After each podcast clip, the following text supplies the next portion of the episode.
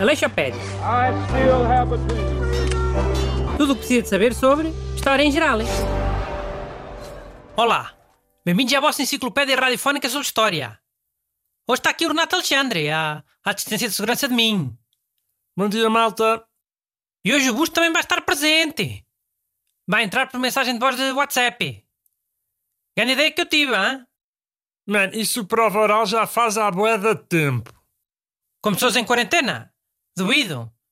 Fazia antes com, com pessoas que estavam no carro. É a mesma coisa aonde? Same thing to me. Mete lá a mensagem a dar, vá. Tem para aí a ladrar. Olá, bom dia a todos. Um, eu hoje sugeri que se falasse da primeira travessia aérea do Atlântico Sul, levada a cabo pelos portugueses Gago Coutinho e Sacadura Cabral. O destino era o Rio de Janeiro, que na altura era a capital do Brasil, e a partir deu-se de Lisboa há quase 100 anos. E é isso. Abraços. Faz quase 100 anos é que Faz amanhã 100 anos? Quarta, quinta? Não.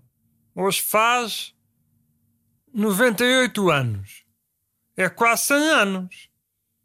Aliás, eu não diria quase 100 anos.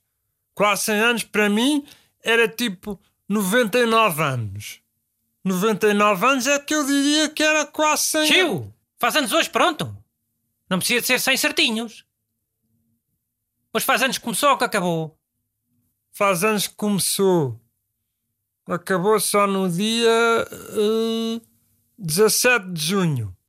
Com carago! Mais dois meses e meio.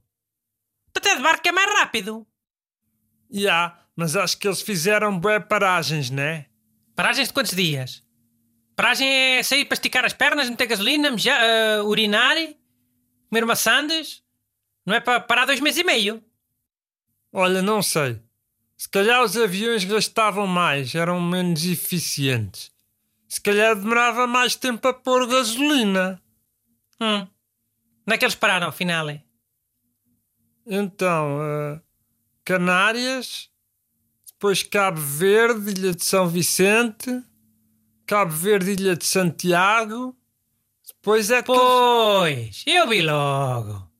Foram ao bem bom. Chama-lhes burros.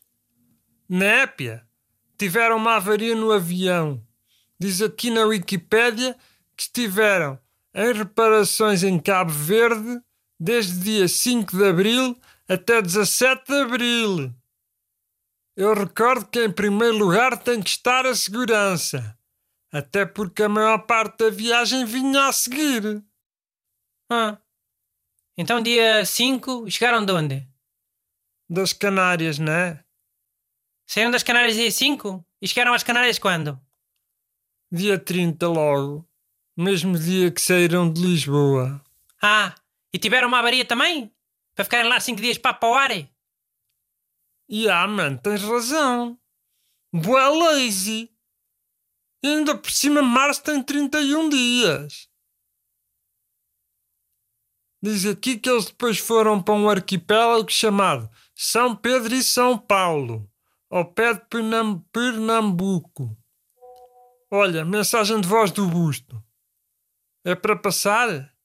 Passa lá, coitado. Está lá trancado em casa. Olha, eu não estou a gostar nada da maneira leviana e, e jocosa como vocês estão a abordar a questão. Primeiro, fazer uma viagem de avião naquele tempo não é como agora, com instrumentos de navegação automática e mais não sei o quê.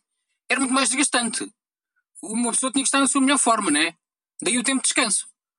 E segundo, ficam a saber que houve dois acidentes ao largo do arquipélago de São Pedro e São Paulo. Tiveram que esperar por um avião novo duas vezes. Estiveram horas no mar até que algum barco os viesse recolher.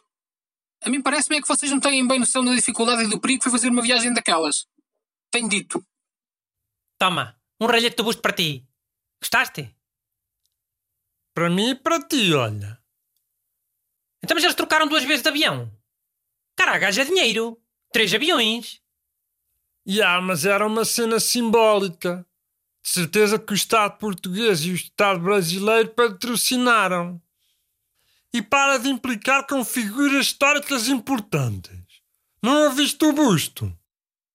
O Gago Coutinho aparecia nas notas de 20 escudos. Sabia, Renato? Não. Mas, mano, olha aqui. Eles tiveram os dois acidentes ao pé desse arquipélago. Arquipélago Pedro e Paulo. É tipo o Triângulo das Bermudas do Brasil. Oi. Duas vezes no mesmo sítio? E há. Primeiro a aterrar no mar, né? Amarrar. E depois a sobrevoar. E com caraco, tive agora uma ideia para um filme. O Gato Coutinho e o Sacadura Cabral iam às ilhas Pedro e Paulo e havia lá um homem tipo Drácula. Só que em vez de controlar os morcegos, controlava as gaivotas. Ah.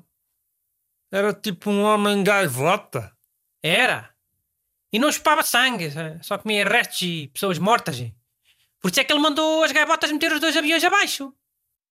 Para comer o gato Coutinho o Sacadura Cabral? Pois. E eles, para acabar a viagem, tiveram que o encontrar para o matar. Por isso é que demoraram tanto tempo. Aleixo Pérez. Tudo o que precisa de saber sobre História em Geral.